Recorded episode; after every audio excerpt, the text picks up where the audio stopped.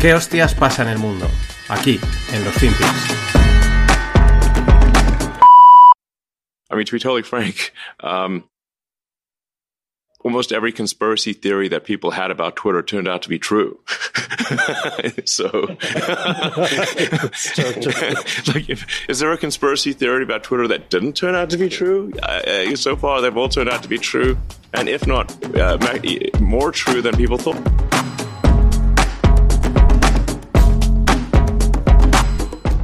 Hola, no financieros. Mm, estamos de vuelta. Empezamos la segunda parte de la cuarta temporada. Bueno, esta intro es Elon Musk que confirma que todas las teorías conspiranoias o conspiratorias eh, que había en torno a Twitter, pues que han resultado ser ciertas. Y aquí ya no cabe la opinión, aquí ya no cabe la posverdad, porque te lo dice el actual dueño de Twitter, el que tiene acceso pues, a todos los documentos, a, todo lo que ha pasado, y lo, lo, está destapando. Otra cosa es, pues, cuál es el, o sea, en, pro de quién trabaja Elon Musk o, cuáles son sus objetivos, en fin, lo veremos con el tiempo, ¿no? Eh, de todas las conspiraciones, las peores son dos. Hay un montón, pero respecto al tema de Twitter, no, no conspiraciones así en general, sino eh, relacionadas con Twitter, ¿no? Con, con, control de información. Pero hay dos que quizás destacan sobre todo. La primera es censura de información relacionada con el virus, y censura de toda información relacionada con el ordenador de Hunter Biden, hijo de Sleepy Joe, y eh, pues bueno, que, pues que si pornografía, pornografía infantil, en fin, un montón de historias, claro, relacionadas con las elecciones, etcétera, ¿no? También se ha confirmado que está por ahí metido el FBI. Al final, eh, parece ser que en Twitter eh, censuraba a cualquiera, cualquiera que fuese del rollo woke, demócrata, etcétera, pues censuraba. Ya vimos que en uno de los Twitter files que se publicaron, pues también de la parte de Trump, eh, intercedían, etcétera, pero está claro el lado de cuál decanta. En pocas palabras, esto es otro ejemplo de lo adormecida que está la opinión pública, los medios y las instituciones. Porque una confirmación tan grave debería de haber tenido otra repercusión más allá de las risas. Está ahí con, con Chamat Palpajitilla, este, como se llame, y, más allá de la risa y la anécdota, ¿no? Y ahí se ríen, jaja, fíjate, tal. Eh, todas las conspiraciones que han habido respecto a Twitter, pues es que son verdad, ¿no? Y, ya está, y, no pasa nada. Eh, no porque tengan que caer, sino porque debería haber removido un poquito más. Es bastante importante eh, este tipo de injerencias, ¿no? Pero esto es lo que hay y de esto es lo que va. Lo cual también hace pensar, dice, pues si aquí se han confirmado todas, todas, todas dice, no hay ni una conspiración que no haya sido verdad, pues, pues te hace dudar, ¿no? Ya de, un montón de información que recibimos, si es que no dudamos aquí bastante. Ahí está, Hasbula.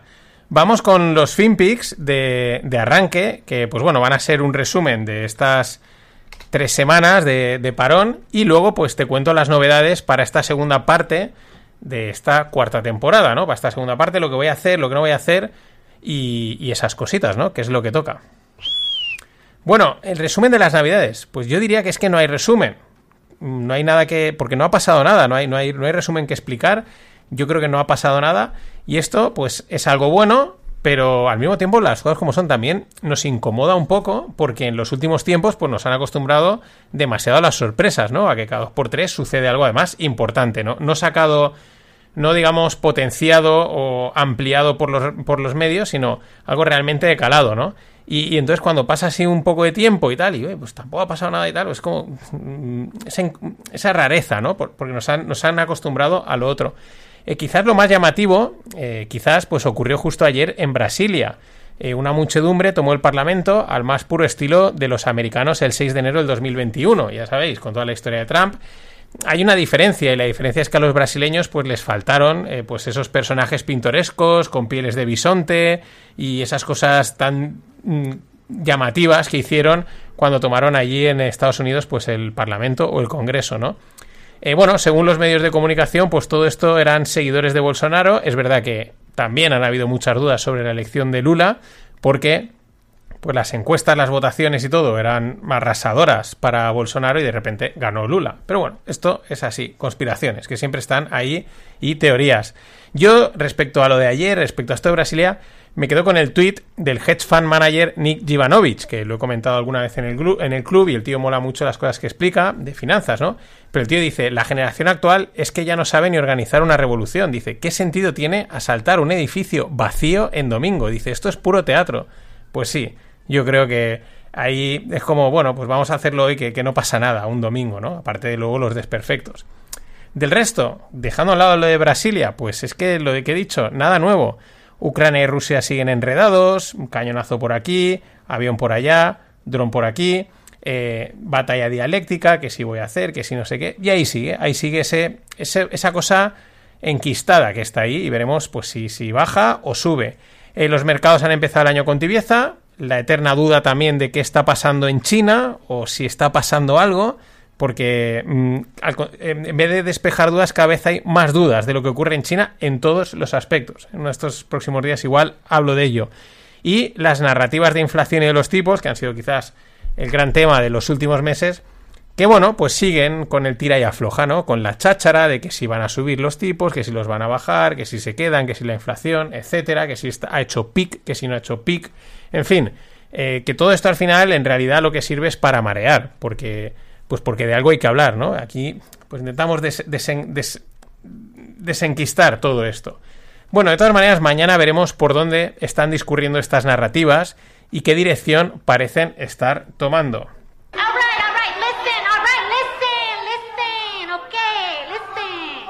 Y bueno, recordarte que pues puedes suscribirte a la newsletter del Club No Financieros tiene una parte abierta y luego ya si quieres te haces socio. meterte en la newsletter eh, del club es el paso previo para ser socio. Eh, no vas a recibir casi apenas correo, solo si estás dentro del club. Y además vas a poder recibir, ahora explico, las lupas que eh, emita en abierto. Pero eso ahora luego os lo explico.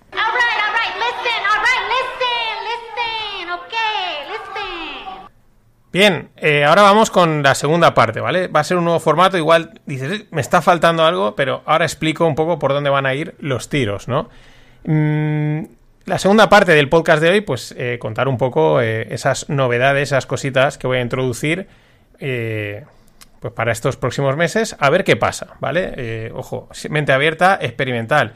La primera, pues la, primera novedad ya está publicada, igual te sorprendió, igual no, a la mayoría, pero esto qué es, esto por dónde va, mm, qué raro, etcétera. Bueno, es lo normal. Eh, es un piloto, es una prueba y veremos pues hasta dónde llegan. Los lunes son una mierda, pues se publica los lunes a las 5.05 de la mañana, pues para empezar bien la semana. Eh, porque el podcast va de eso, va de cachondeo en un formato muy breve y eso, bueno, vamos a ver. Eh, la verdad es que es algo que llevaba tiempo rondando. Yo sabía que los lunes, sobre todo la gente que me oye por las mañanas o todos los días, pues el lunes era como algo vacío, ¿no? Que faltaba ahí algo y eso lo sabía y había que llenarlo. Pero la verdad es que no me daba para hacer un FinPix ni nada similar, porque al final, pues para poderlo emitir el lunes o domingo noche o lunes así muy pronto, pues al final el, fin de semana totalmente empastrado y ya lo tenemos empastrado con otras cosas. Entonces, eh, tenía la idea y al final, mira, ayer la he ido trabajando y a última hora dije, voy a hacerlo a ver qué pasa. Y esto pues puede encajar, además, eh, bueno, mm, no tiene que ver de finanzas, en fin, abierto, es mm, cachondeo, guasa, eh, hipérboles, eh, de eso va a ir, de eso voy a intentar que vaya, vamos a ver, igual en dos, tres episodios digo, oye, esto no tira, no, tampoco, y lo cortamos. Prueba, error.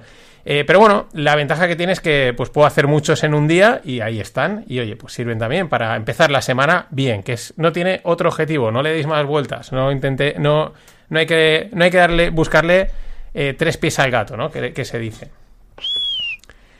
Más cosas, el Stones, pues esto sigue intacto, ¿no? Eh, como siempre, como lo que ha sido hasta ahora, el Stones vuela en primas, la charla que tengo con Greg Plaxintar, eh, lo grabamos en directo vía YouTube y Twitch y se publica los viernes en el formato podcast a las 11.05 y también en YouTube.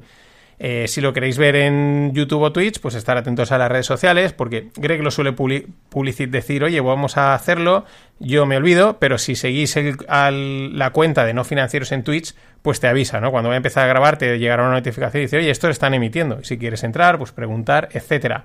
Ya digo, normalmente grabamos miércoles o jueves eh, tarde-noche, pero también depende un poco de los invitados y pues eso, lo avisamos en redes, pero si no, esto de momento el Stonks como siempre. Viernes 11.05 de la noche sale la tertulia con Greg Plaxintar y los invitados. Más cosas, el Distonómica. Ya lo dije y, lo reconfirmo, el Distonómica pasa a ser una tertulia que va a estar ahí, en el banquillo y cuando sea necesario, pues eh, cuando se necesite de los servicios de esa tertulia, se le saca a calentar y a jugar, ¿no? Tal cual. De hecho, pues no eh, tenía cerrada tenía, vamos, muy cerrada, muy avanzada prácticamente una tertulia sobre, un distonómica sobre chat GPT-3, ¿no? la famosa inteligencia artificial, el chat este que revolucionó todo las últimas semanas antes de Navidades. Eh, pero de momento, pues por agenda y por también mm, te retrasa un poquito, bajado un poquito el FOMO, pues se ha caído, ¿no? Se ha quedado ahí en el, en el limbo y pues no sé si al final la haremos o no, no pasa nada.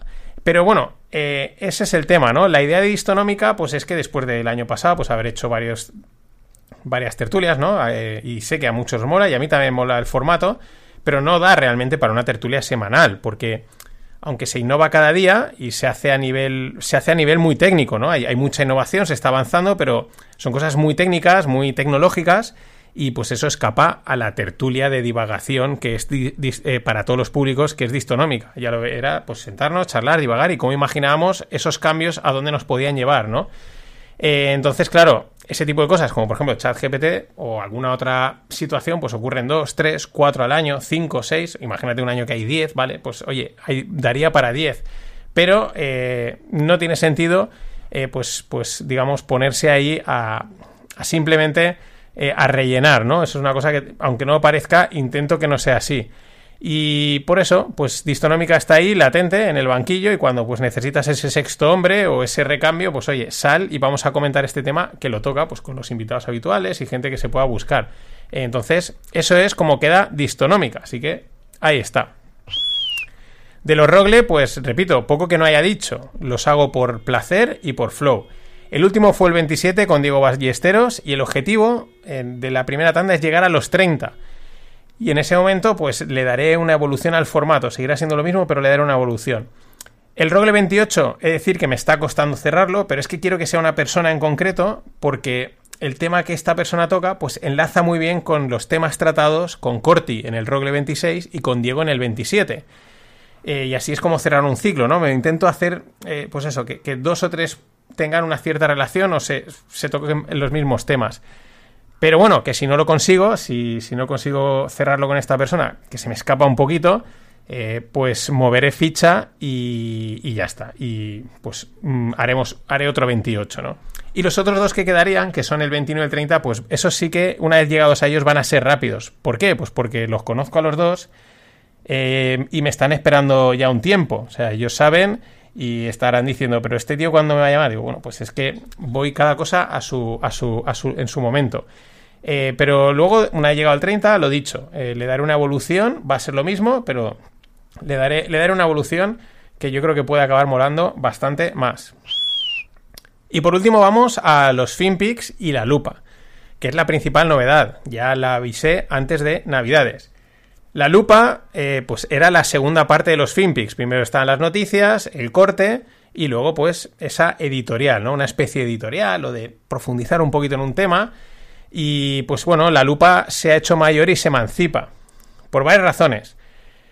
Eh, primero porque me apetece y me gusta. Eh, otra razón es que al final también creo que es importante y teniendo, teniendo esta posibilidad, pues que el contenido sea fácil de encontrar y esté segmentado.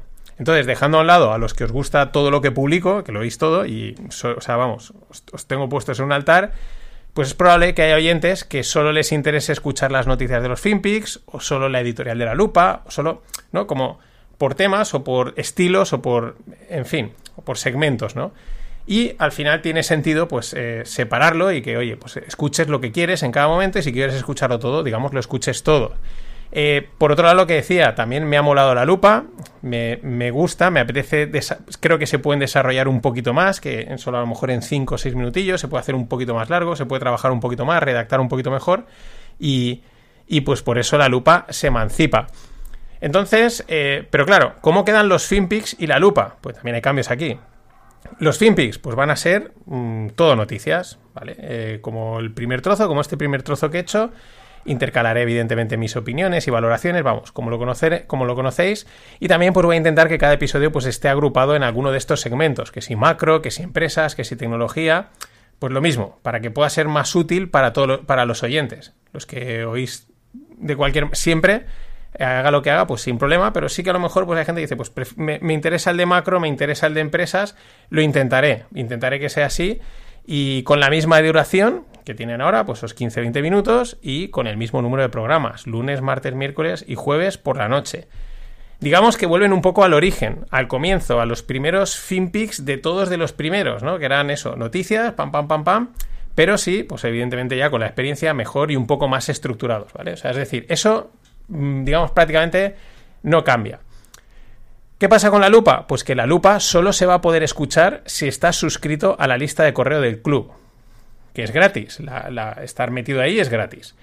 O si eres miembro del club, en cuyo caso pues estás en la lista del club, tanto la parte que es abierta como la que es privada de los socios, ¿vale? Eh, si eres miembro del club, pues podrás escuchar todas las lupas que publique, porque esas van a salir para todos los miembros del club. Si no eres miembro y estás en la lista, pues solo podrás escuchar aquellas lupas que publiquen abierto.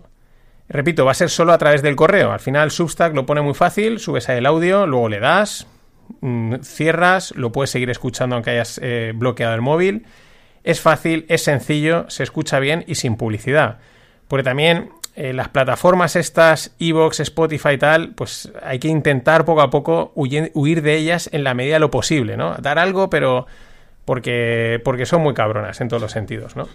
Entonces, eh, repito, si para escuchar las lupas van a ir por el correo, por la lista de correo del club, es abierta y tiene una parte abierta y una parte cerrada. Entonces, eh, la parte abierta es gratis y te, pues nada, simplemente te, inscribes y cuando recibas el correo, pues lo puedes escuchar. Y si eres miembro del club vas a poder oír todas. La pregunta, ¿cuántas lupas y cuántas en abierto? ¿no? Pues no voy a hacer cuatro semanales de manera fija, como a lo mejor eran pues cuatro finpis, cuatro lupas sino que pues supongo que variará entre una y cuatro, y cuatro lupas, ¿vale? A la semana. Más o menos la mitad irán en abierto, ¿no? O sea, si hago cuatro, pues a lo mejor unas dos lupas van para todo el que esté suscrito y las cuatro pues van para todos los del club. ¿Por qué? Pues porque prefiero sacar dos lupas bien que cuatro a medias, ¿no? Y por sacar. Eh, lo mismo un poco que con Distonómica o con Rogle. Mejor hacer una editorial de un tema que lo valga y se preste que hacer por hacer, ¿no? También por gestión del tiempo, evidentemente. Pero de todas maneras, también he de decir que para lupas, para editoriales, pues hay temas de sobra cada semana. Pero yo imagino, calculo que estaré, pues eso, entre las dos y cuatro lupas semanales, repito, a través de la lista de correo del club, y más o menos la mitad irán en abierto y, todas irán para los miembros del club. Y, ah, eh, queridos socios del club, pues que esto de las lupas no afecta al podcast semanal que envío los findes, para nada. O sea, eso va a seguir, lo seguiré enviando y todo como hemos hecho hasta ahora. Aparte de la reestructuración de Circle que está quedando perfecta. Si no estás en el club o no estás en la lista y te lo estás pensando, pues eso, lo primero, inscríbete a la lista abierta del club. Eh, lo puedes hacer a través de las notas del episodio o, en, o en la newsletter de los FinPix. Y lo segundo es que el 1 de febrero sube la cuota del club definitivamente, forever. Así que cuidado que enero vuela. Y nada, eso es todo para empezar el 2023. Todo sigue igual, pero no, siempre hay que ir haciendo cambios, siempre hay que ir probando nuevas cosas y estate dispuesto a que puedan aparecer otros pilotos, otros episodios pilotos de podcast como el de Los lunes son una mierda. Porque aquí hemos venido a jugar y, como decía, only the game can teach you the game. Así que vamos a jugar, hay que crear, hay que probar, hay que experimentar y oye, de paso, ampliar el espectro de contenidos. Y tranquilos, que las finanzas, los mercados y toda esta historia va a seguir estando ahí. Ahora sí, nada más. Hasta mañana.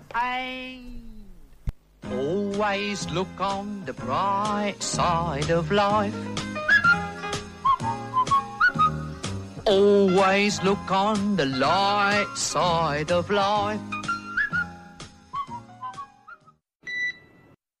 They think inflation is the primary concern. They explicitly recognize that there's going to need to be increases in unemployment to contain uh, inflation. They recognize the salience of labor market developments as a kind of super core measure of inflation. They're showing awareness of the fact that the neutral interest rate is a real interest rate concept rather than a uh, nominal uh, interest rate uh, concept. They're recognizing that the trade off is not between unemployment and inflation, but between unemployment and the level of entrenched. Hola, los financieros. Vamos a la carga, vamos con los FinPix as usual, aún en el, en el nuevo o antiguo formato, como, lo, como cada uno lo quiera decir. Eh, este que escucháis es el exsecretario del Tesoro de Estados Unidos, eh, Larry Summers, eh, descifrando el mensaje de la Fed y confirmando que sus provisiones eran correctas. un poco está diciendo que esto yo ya lo dije, yo ya he acertado, me han confirmado, ¿no?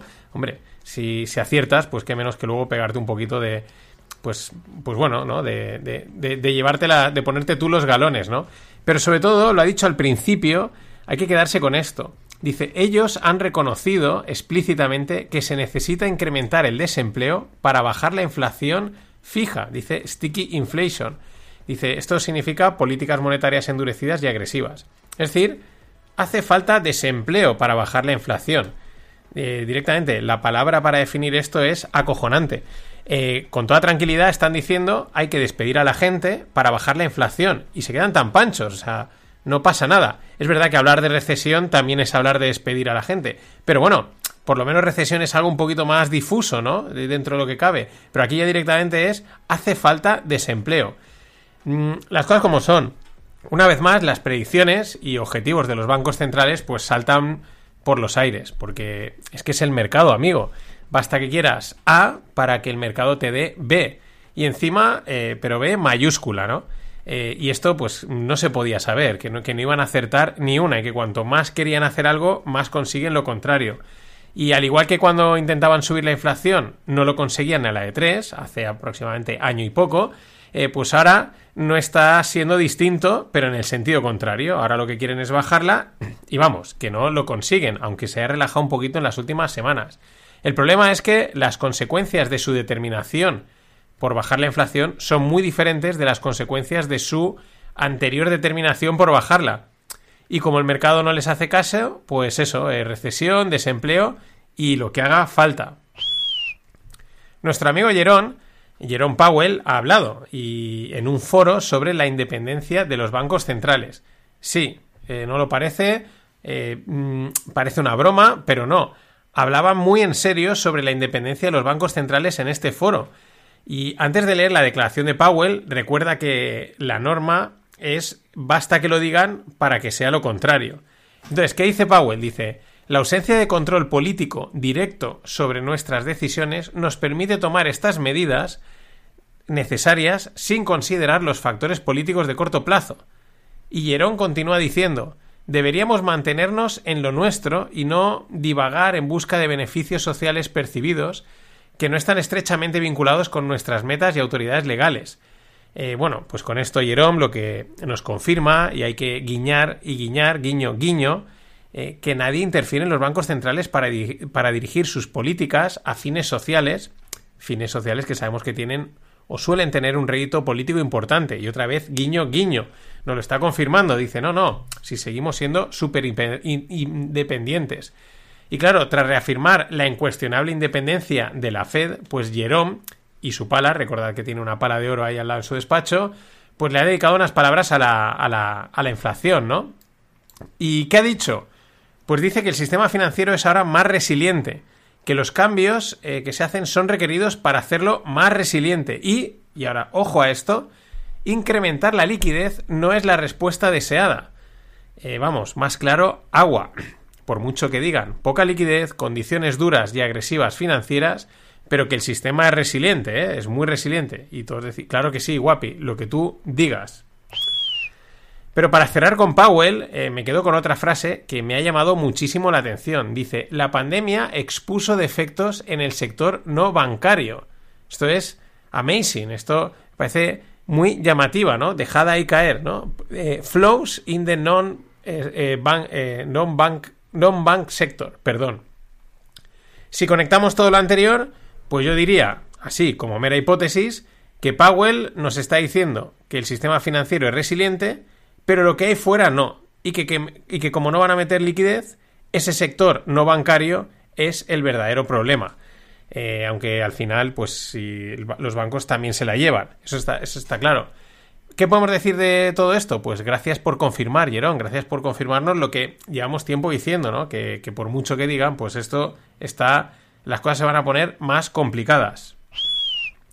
Y con tal jaleo de declaraciones y cortinas de humo, porque van jugando a eso, a, que no decaiga la moral, los habituales del circo financiero, es decir, los capos de Wall Street, pues ya no tienen que jugar al despiste, es lo que me he dado cuenta en los últimos tiempos, ya no tienen que hacer este juego que ahora están haciendo los bancos centrales, de decirte A, luego B y, y marear.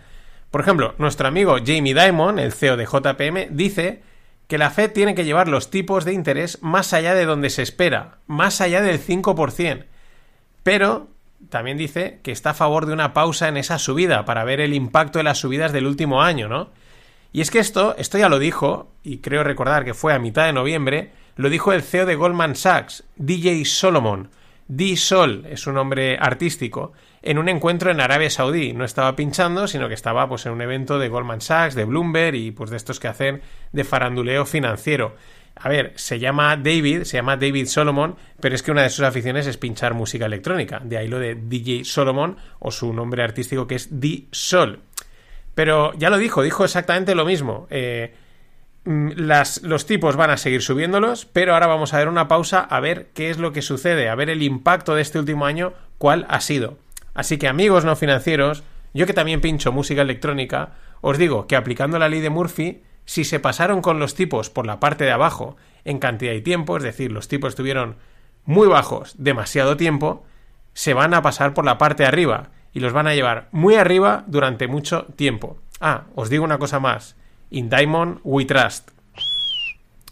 Por cierto, la casa Jefferies ha, tenido una caída del 57% del beneficio en el cuarto trimestre. Y esto es debido a una caída eh, consistente en los acuerdos de operaciones corporativas.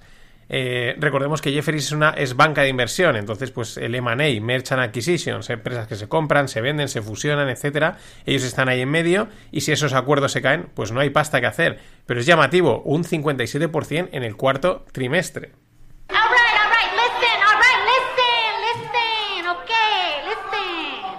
Y bueno, este es el Ecuador, el nuevo Ecuador de los FinPix y recordarte, eh, las lupas, mañana sacaré la primera, eh, saldrán por la newsletter del Club No Financieros. Eh, ¿Qué consigues al apuntarte en esa newsletter? Dos cosas. Es el paso previo para ser socio y, y la segunda, perdón, pues que aquellas lupas que publiquen abierto, pues las recibirás. Solo se pueden oír desde ahí, desde el correo, es muy sencillo porque recibes el correo, le das al play eh, puedes bloquear el móvil y se escucha perfectamente. De hecho, también te recomiendo que te suscribas a la newsletter de los FinPix si te quieres ahorrar los anuncios, la publi que meten en Evox, en Spotify y en todos estos sitios que pagan dos duros y no vale la pena y solo molestan.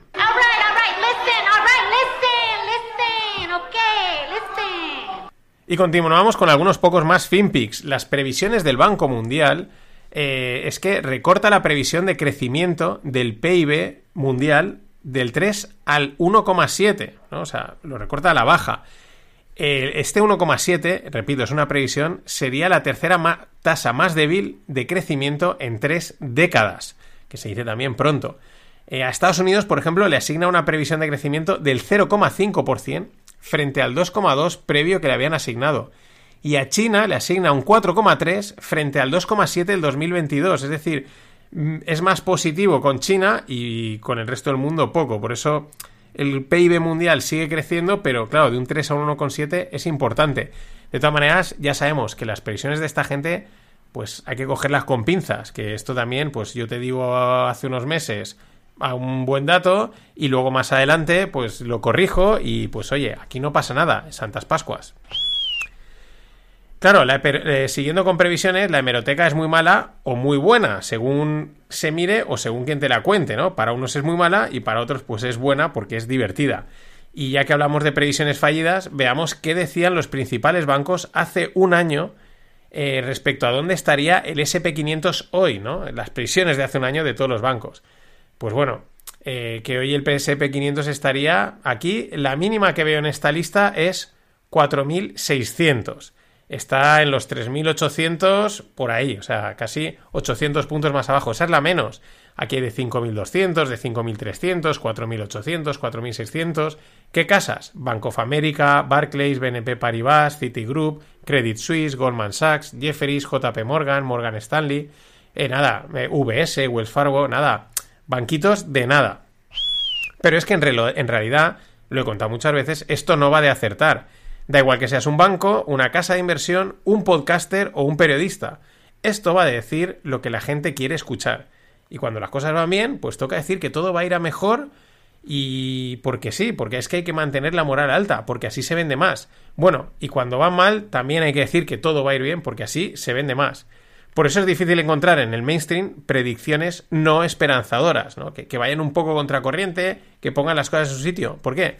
Pues porque venden poco, ya digo, da igual que seas un periodista, un banco de inversión, un podcaster o un bloguero. Hay que, hay que ser Mr. Wonderful.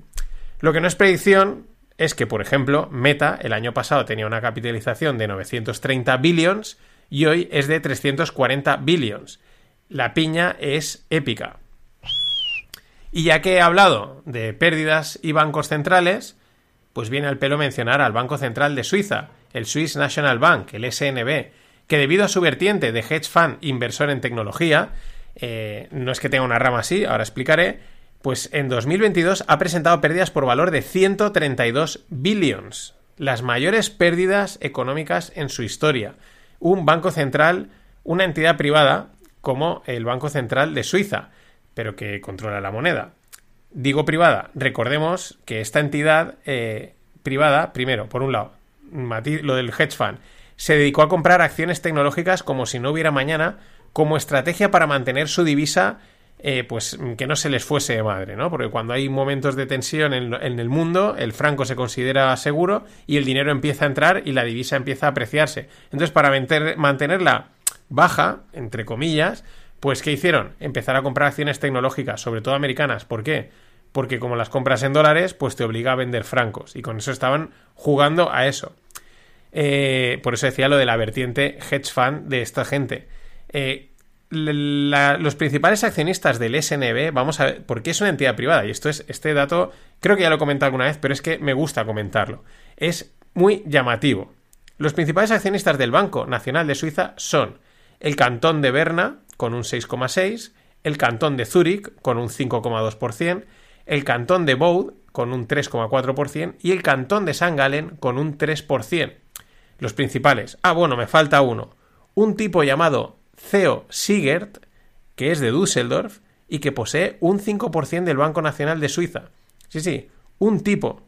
Uno, un, ahí tú vas por Düsseldorf no creo que te lo encuentres, pero allí hay un tipo que tiene un 5% del Banco Nacional de Suiza. Claro, los otros cuatro, hay más inversores por ahí, pero los cuatro, otros cuatro dices, bueno, es privado, pero digamos, el beneficiado es el propio cantón, la propia comunidad, que es como serían aquí en España, ¿no? Como comunidades autónomas. Pero ¿qué hace un tío, además? Es el segundo, el tercer máximo accionista de un banco central como es el de Suiza, que no es para nada poco importante. Esto es una de las cosas de estas que llaman la atención en los bancos centrales. Eh, las élites que muchas veces se dicen, uy, pues aquí tenemos el ejemplo. Es un claro caso de, pues, poco que comentar. Se comenta solo. Nada más. Hasta mañana. Billions and billions and billions and billions and billions and billions and billions and billions and billions. Even with Sun TV watching for any slip, he was asked which country he most admired and referred to China. There's a level of, of uh, admiration I actually have for China. Um, because their you know, basic dictatorship is allowing them uh, to actually turn their economy around on a dime and say we need to go green as fast as we need to start you know investing in solar.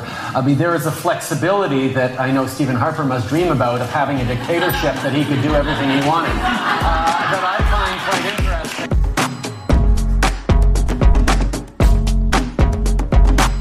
Hola no financieros, vamos con otro FinPix y este que escuchabais es Justin Trudeau el presidente de Canadá, y hace, es un vídeo de hace unas pocas semanas en el que está reconociendo que él tiene mucha admiración por China. Eh, además, eh, lo dice muy sutilmente, o sea, bueno, lo dice, ¿no? Ahí puede pasar desapercibido, pero no, aquí estamos para pillarlo. Eh, pues según Trudeau, este que es un cachorro del World Economic Forum de Schwab, pues la dictadura básica de China les ha permitido dar una vuelta a la economía y claro, ya de ahí luego pues acaba enlazando eh, con el salto eh, a la necesidad de ir a lo verde lo más rápido posible, en fin, ¿no? Eh, eso, pues lo que nos esperábamos, ¿no? Pero fijaros, basic dictatorship, ¿no? O sea, hay, parece, o sea, hay dictaduras básicas, ¿no? Es, es como es una dictadura, pero no, ¿no? Y luego además dice otra cosa, dice, hay una flexibilidad en tener una dictadura para hacer lo que se quiera. Hombre, claro, ¿no? Pero curioso, ¿no? De un líder de un país democrático, del primer mundo, etcétera, eh, que diga estas cosas. El público, todo femenino, hay que decirlo, pues se ríe, pues porque Justin es guapo, es así.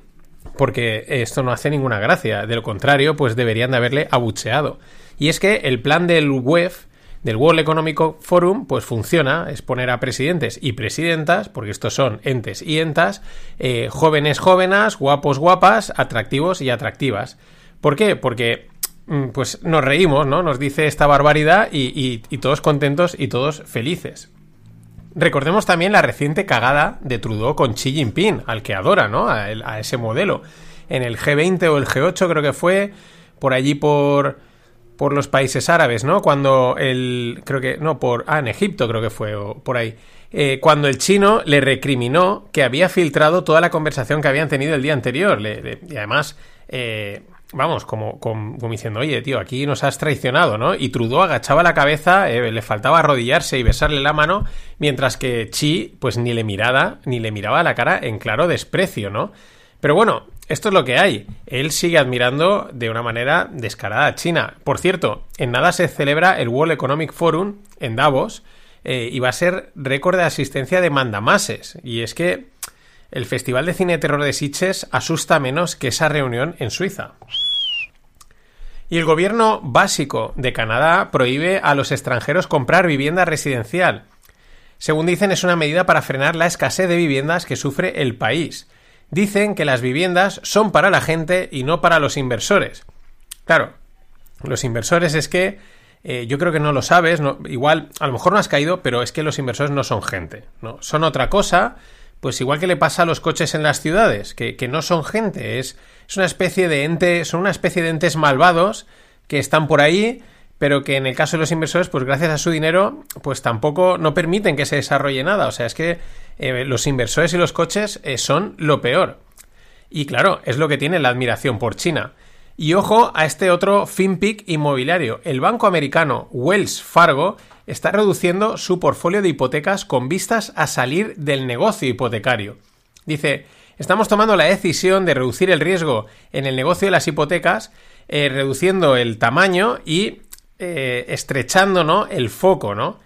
Esto, por ponerlo, por poner una analogía, es como si ahora saliese la empresa deportiva Nike y dice que está saliendo del negocio de las zapatillas, ¿no? Pues diría, hostia, aquí algo pasa, ¿no? ¿Cómo, que Nike se va de las zapatillas, ¿no? Las zapatillas, las camisetas, alguna de estas cosas, ¿no?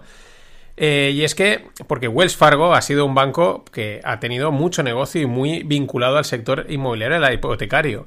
Y es que los bancos americanos parece que lo tienen claro clarinete. Entre unos saliéndose de su línea de clásica de negocio y otros despidiendo a gente, mm, pues mm, vamos, lo tienen muy claro. Porque digo de despedir porque Goldman Sachs eh, de DJ Solomon eh, anuncia otros 3.000 despidos. Es el mayor número de despidos de la firma desde la crisis financiera del 2008. No sé si sabes ese clásico dicho eh, que por el que hoy pues te tachan de homófobo si lo dices, ¿no? Supongo que sabes por dónde van los tiros, ¿no? Pues eso es lo que están haciendo los bancos americanos. Esta vez no les pillan. Maricón el último, que se dice. ¿Qué te pensabas? ¿Que no iba a decir? Pues que me meta, que me digan lo que sea. Oye, se ha dicho toda la vida, tampoco pasa nada. Y según unas mates interesantes, porque según Cali Means, que es el fundador de la empresa True Medicine y divulgador nutricional, ojo a esto, el 40,2% de los ingresos de Coca-Cola en Estados Unidos vendrían de los food stamps, es decir, las ayudas de las ayudas para para comer, ¿no? Parecido a los Steamy Checks, ayudas pues para que la gente pueda eh, comprarse comida. Luego ha salido la posverdad diciendo que eso no se puede asegurar porque es muy difícil de estimar y pues esta medida que, este tal Cali da. Sin embargo, los números, las mates que ha hecho este Cali Means, eh, pues son cuanto menos interesantes. Así que vamos a, Vamos a verlas, ¿no? según sus números, y esto están basados en estadísticas, estas cifras son verídicas, dice, el ingreso por ventas de refresco en Coca-Cola, concretamente de Coca-Cola en Estados Unidos es de 13 billions, ¿no? De, de 13 billions. La cuota de mercado en Estados Unidos del refresco Coca-Cola es de 46,3%, casi la mitad del mercado lo tienen. Según las estadísticas, el 10% de los food stamps van a refrescos azucarados. Y el gasto total de food stamps en 100 es de 113 billions, ¿no? Es decir, la dotación para ayudas a, la comida son de 113 mil millones. Vamos a hacer las mates. El 10% de esos 113 billions, porque sería la parte dedicada a refrescos azucarados, es 11,3 billions. Ahora, si Coca-Cola tiene el 46,3% de ese mercado, pues ese 43, 46, el, el 11, el 46,3% de los 11,3 billions son unos ingresos para Coca-Cola por Coca-Colas de 5,23 billions. Digo por Coca-Colas porque Coca-Cola también tiene otros productos, ¿no? Es decir, Coca-Cola en Estados Unidos, según estos cálculos, ingresa 5,23 billions de esos food stamps. Si Coca-Cola tiene 13 billions de ingresos por este tipo de refrescos, pues esos 5,23 suponen el 40,2%. No sé, Rick, pero a mí no me parecen malas estas mates, me parecen bastante acertadas. Lo curioso, dinero público de ayudas, destinado a ayudas, que finalmente acaba en el bolsillo de una multinacional. Hombre, en algún sitio va a acabar si la gente se lo gasta, ¿no? Pero es curioso. Y aquí es donde vuelven a tener quizás un buen argumento para que las CBDCs, las Central Bank Digital Currencies, pues solo se gasten donde ellos quieren. Recordar, ese dinero digital que se está planificando, se está preparando y en el que te dirán, no, te doy el food stamp, pero tú en Coca-Cola no te lo gastas, o sí, te lo puedes gastar tú en Coca-Cola, que son coleguitas del gobierno.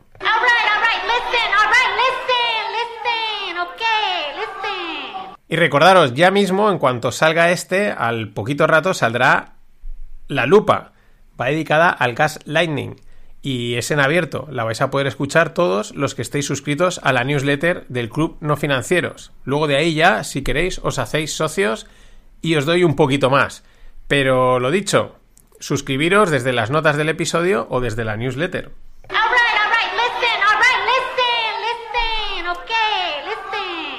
Y eh, continuamos con los FinPis. Las placas tectónicas de las materias primas siguen moviéndose. no quería utilizar el término geopolítica, etcétera, pero bueno, las materias primas son una, pieza importante, siempre lo son, siempre están moviéndose, pero sabemos que en los últimos tiempos pues han cogido mucha, mucha importancia. Vamos con varias noticias. El país asiático, es decir, China, eh, eh, planea levantar la sanción de dos años en la importación de carbón a Australia. Es decir, los australianos podrán volver a enviar carbón a, China. Están planeándolo, están planeando, pero esto es un acuerdo importante por la cantidad que produce Australia y por lo que consume China. Más cosas. En 2022, Noruega reemplazó a Rusia como principal suministrador de gas natural para Alemania. Bueno, visto, ahora es casi más llamativo, o sea, tampoco sorprende mucho después de todo lo que ha pasado, pero oye, importante, ¿no? Quizás también por el impacto que pueda tener a largo plazo. Y tercera, la administración Biden está considerando la prohibición del uso de estufas de gas a nivel nacional. Esto va de prohibir, de que no puedas comprar casa, de que no puedas hacer esto, de, en fin, prohibir, prohibir, porque es muy fácil. Para un político prohibir es extremadamente fácil. Y las estufas no, pero las bombas de calor sí. Al más puro estilo de la energía nuclear es verde de la Unión Europea, lo cual no, no o sea, ya, tenían que haberlo hecho hace tiempo, pero ese giro, eh, mm, digamos, comunicativo, ¿no? O de definición es curioso. Pues lo dicho, al más puro estilo, la energía nuclear es verde de la Unión Europea, llega la Agencia Internacional de la Energía que considera que las bombas de calor, es decir, los aires acondicionados, pero en el modo calor, son una tecnología clave, son una tecnología central para una calefacción de bajas emisiones en carbón. Dice la tecnología central en la, en la transición global para asegurar, eh, para asegurar la calefacción y de una manera sostenible de calor es las heat pumps, ¿no? las bombas de calor. Yo ya te digo que al final la tecnología disruptiva clave, la que va a ser vital, importantísima para, esta transición a, lo todo mega verde, eh, para calentarnos va a ser, serán unas cosas llamadas manta o batas, ¿no? O mejor aún, la famosa batamanta. Y ya que estamos hablando de calentarse y del frío y de estas cosas, pues... Eh, perdón, ya que estamos hablando de energía, pues vamos con el frío, ¿no? Que era el gran miedo el pasado verano, que si... En fin, no va a haber, no nos vamos a poder calentar, etcétera. De momento ya, yo diría que llevamos ya casi, por lo menos aquí en España, medio invierno recorrido y de momento no ha pasado nada. El regulador alemán es optimista respecto a que no sufrirán una escasez de gas este, este invierno. Eh, repito mismo, ¿no? Después de todo el miedo metido en los meses de verano y al principio, y ahora, pues mira, de momento estamos aquí y la verdad es que, eh, pues nada. Eso no quiere decir que no vaya a hacer frío, porque las previsiones meteorológicas alertan de que en las próximas semanas el frío puede entrar muy, muy, muy fuerte. Y entonces nos tocaría encender la tecnología clave de la bomba de calor. Eh, yo no sé en otros sitios, no sé cómo estarás en tu casa, en tu pueblo, en tu ciudad, donde vivas, pero este invierno en Valencia está siendo de chiste. O sea, por decir, invierno, decirle este invierno es casi de broma. No es que haga calor, pero es que tampoco hace frío. Yo no recuerdo un invierno con menos frío, sé que es una frase típica, no recuerdo que esto haya pasado, pero lo digo de verdad, no recuerdo eh, una cosa así. Yo creo que de noviembre a hoy, que estamos en enero, eh, se pueden contar los días de frío con los dedos de la mano. Y frío aquí en Valencia es que te tengas que poner una chaqueta, etcétera. Eh, mm, no digo que vayamos en pantalón corto, pero es que es de chiste lo que está sucediendo. Ahora, vamos a ver estos dos meses que quedan por delante, por dónde tira. Y por último, pues como he hablado de energía y temperatura, pues toca hablar también un poco de alimentos. Las portadas de la revista The Economist eh, son utilizadas mmm, por muchos pues como un símbolo premonitorio o de confirmación de conspiración, en fin, de estas historias. La verdad es que son siempre portadas muy, muy llamativas, ¿no? Aparte que incluso algo artísticas, podríamos decir. Sea como sea, pues la verdad es que eh, la que vamos a comentar respecto a la alimentación, pues cumple el clásico patrón que llevamos comentando mucho tiempo. Fijaros, 19 de mayo de 2022. El título de la portada es la catástrofe alimentaria que viene. Y en la foto, pues son unas espigas de trigo donde cada grano es una calavera, ¿no? Pues eso, muy, muy bueno. Eh, eh, estamos en apocalipsis, que decía el del vídeo, ¿no? ¿Qué pasa ahora, enero de 2023? El trigo, que estaba en su momento, en mayo, disparadísimo, a lo, bueno, esto está desbocado en precio, lleva una caída de un 40%, ¿no? Desde una cuenta en la que hablan de granos y de comida, dicen, ¿veis cómo funciona esto, no? Ellos te dicen, oh, la que va a venir y luego lo que realmente pasa es un poco lo contrario, ¿no? Basta que digan algo para que suceda lo contrario. Aunque bueno, estos grandes medios y estas grandes cuentas pues siempre pueden decir que es que vaticina la catástrofe para más adelante, ¿no? Que aún es pronto y bueno, un poquito de posverdad. Así es el mainstream media y por eso me sorprende tanto la sinceridad de acierto en las últimas declaraciones de In, In Diamond We Trust y de DJ Solomon. Nada más. Hasta mañana.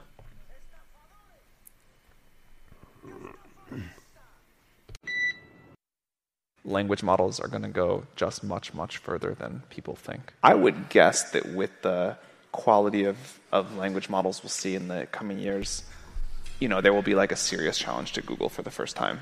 I think that like a human level chat bot interface that actually works this time around, this is going to be a massive trend, and you know, very large businesses will get built um, with this as the interface. And, and if you just think about like what that alone is going to unlock, and the sort of applications people will be able to build with that, um, that that that that would be like a huge victory for all of us, and just like a like a massive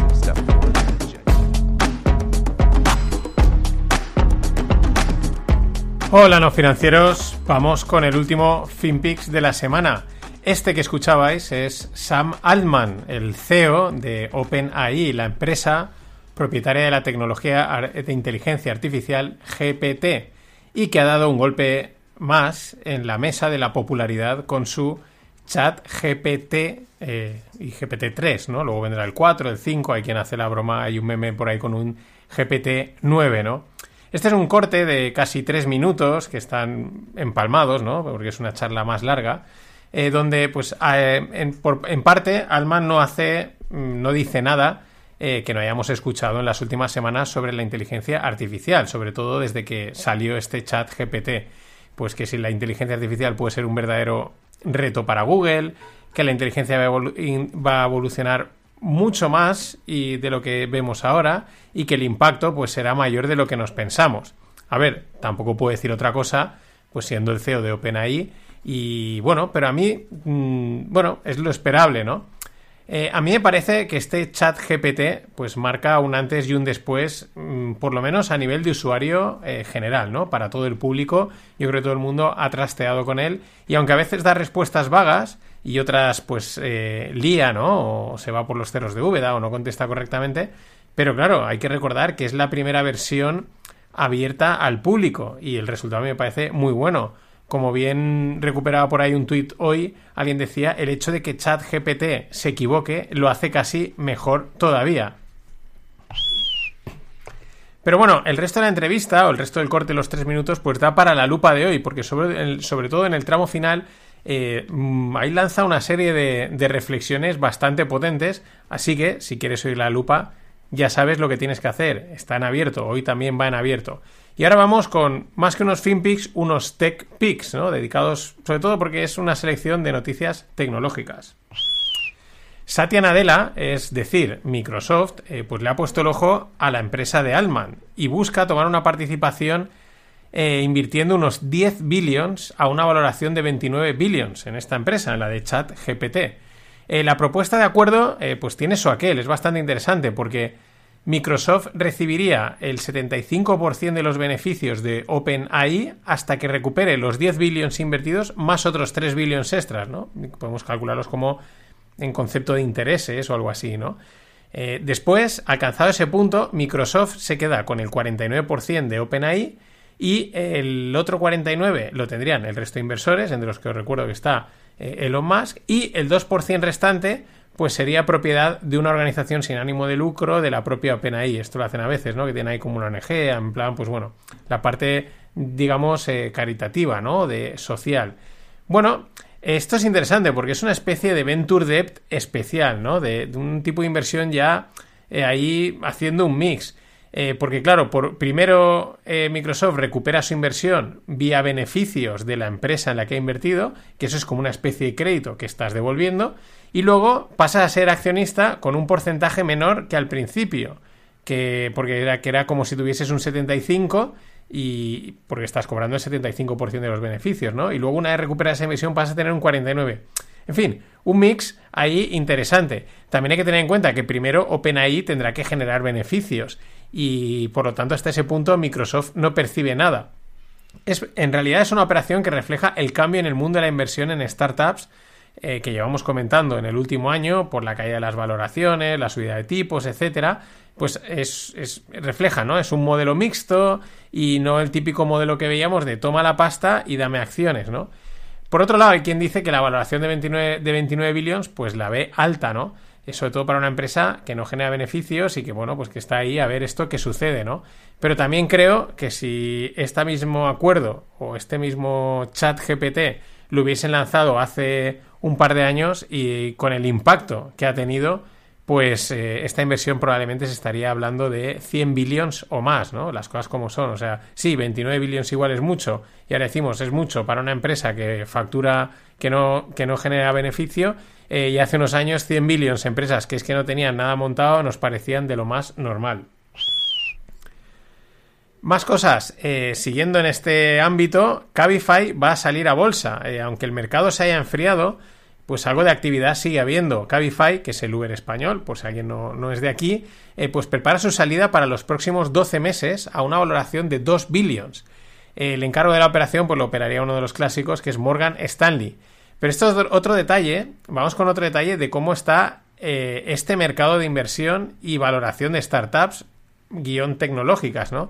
En el 2018, es decir, hace 5 años, se dice pronto, Cabify tenía una valoración de 1,4 billions y ahora es de 2 billions. O sea, es decir, sí, oye, ya quisiésemos a lo mejor muchos días, ya quisiese yo esa revalorización, pero en este mundo en el que han habido subidas y bajadas tan fuertes, pues mm, está bastante estable, ¿no? Significativo. Y eh, bueno, pues eh, esperamos que el acuerdo de, de salida de Cabify a bolsa pues tenga algún tipo de cobertura para evitar lo que pasó o lo que les pasó a los accionistas de Globo Recordar que fue comprada por Delivery Hero, que es una empresa alemana que cotiza en bolsa. Y la caída en bolsa de, de Delivery Hero pues arrastró pues todas esas valoraciones, ¿no? Todas esas inversiones. Y esa propia caída de Delivery Hero ha frustrado los suculentos incentivos ligados a la operación, ¿no? Había ahí, bueno, pues este tipo de acuerdos.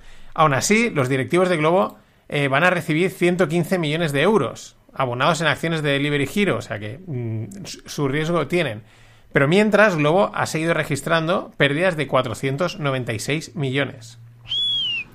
Y la verdad es que Coinbase lo tiene todo, si lo pensamos. Eh, es eh, recordar el exchange eh, de cripto. ¿Por qué? Porque es una startup tecnológica que ya ha salido a cotizar a una valoración estratosférica, es del sector cripto y lleva una piña en bolsa épica. Bien, pues Coinbase sigue largando a gente. Esta vez va a despedir a 950 empleados, un 20% de la plantilla. O sea, eh, las layoffs, que se dice en inglés, los despidos en el sector tecnológico y en el sector financiero, ellos siguen a su marcha, van poquito a poquito, tampoco es algo ahí súper dramático de golpe, pero es bastante también llamativo.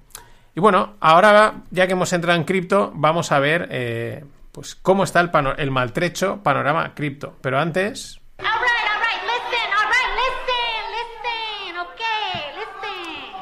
Pues lo había dicho antes, si quieres oír la lupa, tienes que suscribirte a la newsletter del Club No Financieros, porque solo se puede oír por ahí es el ADI va a ir en abierto. Y además de suscribirte pues tendrás la opción si quieres de hacerte luego socio del club no financieros. Va a haber hasta hasta bueno el precio actual se va a mantener hasta el 1 de febrero. Así que mm, bueno eh, suscribirse es gratis y recibir la lupa. La que esta es en abierto la semana que viene pues igual la mitad van en abierto y la mitad van en eh, cerrado solo para socios. Y bueno Listen, que me, ha, adelantado a AOC, a AOC. Por cierto, nada empieza el Australia Open, no confundir con eh, Alessandria Ocasio Cortez, que se utiliza también el AO. Y, qué ganas hay de ver tenis y a ver qué hostias pasa. Y tras esta derivada, derivada deportiva, retomamos el, el, panorama cripto, que está hecho unos zorros y para muestra, pues los siguientes botones o las siguientes noticias, ¿no? Binance ha reconocido que hasta en tres ocasiones, entre 2020 y 2021, tuvo problemas para mantener la estabilidad de su moneda estable, de su stablecoin llamada BUSD, Binance USD. Recordad que la estabilidad y estas monedas estables es que un dólar, una, una, una moneda, ¿no? Un dólar, un BUSD. Y no pudieron mantener esta estabilidad por no disponer de reservas suficientes. Lo han reconocido. Claro, esto es, mm, pues, pues, pues, pues clama al cielo, ¿no? Pero es que sobre todo, si lo pensamos, esto sucedió en los momentos de bonanza. Estamos hablando entre 2020 y 2021 que cripto era el paraíso para hacer dinero, ¿no? Pues imagínate ahora eh, cómo, las cómo deben de estar pasando.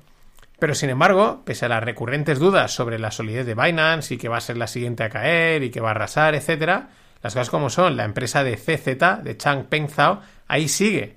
Ahí sigue aguantando el temporal después de toda la que está cayendo. Eso no quiere decir nada pero que vamos, que ahí sigue.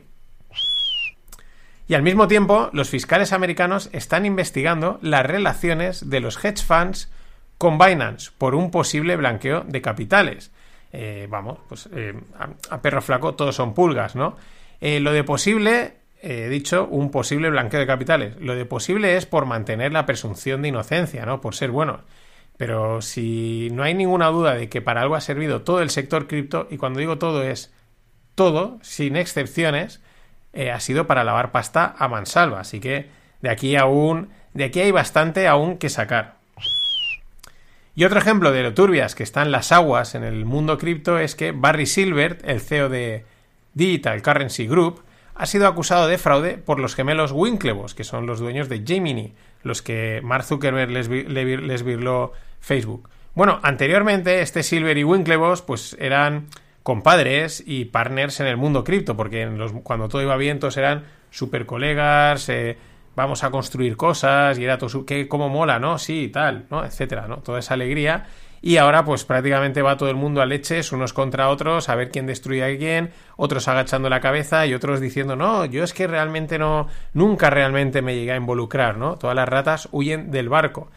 Quizás te suene más Grayscale, que era el, el, instrumento de inversión de Digital eh, Currency Group de Silver. De hecho, había gente que para invertir o grandes fondos para especular con Bitcoin, o mejor dicho, para arbitrarlo, lo que hicieron fue jugar con la posición que tenía eh, este grupo, Grayscale, en Bitcoin con respecto al precio del Bitcoin, porque a lo mejor no podían comprarlo por temas regulatorios, pero hacían ahí algún tipo de, estrategia, ¿no? Ponerte corto de Grayscale era ponerte corto de Bitcoin.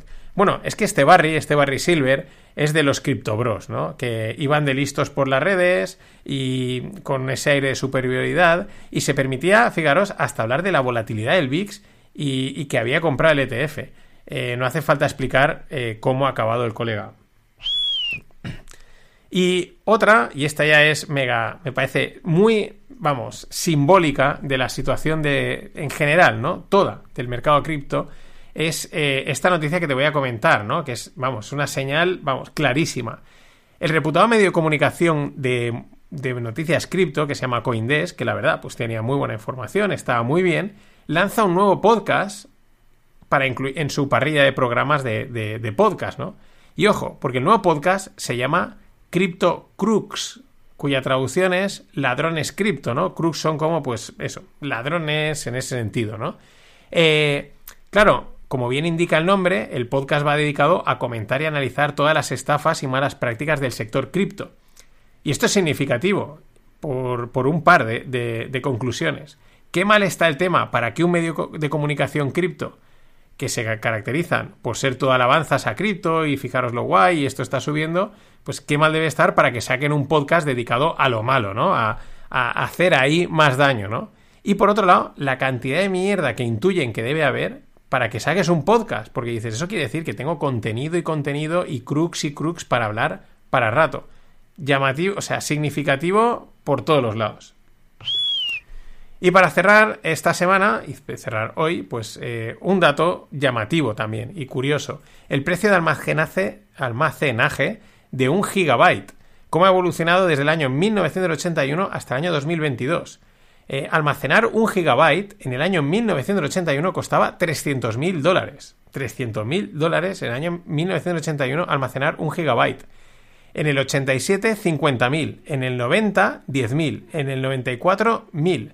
En el 2004, un dólar almacenar un gigabyte.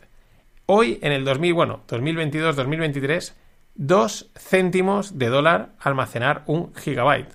Impresionante. Este tipo de datos molan, molan porque, en fin, molan. Nada más, os espero en la lupa, en el Stonks y venga, el lunes habrá también, los lunes son una mierda. Nada más, pasad buen fin de... Ladies and gentlemen, the weekend.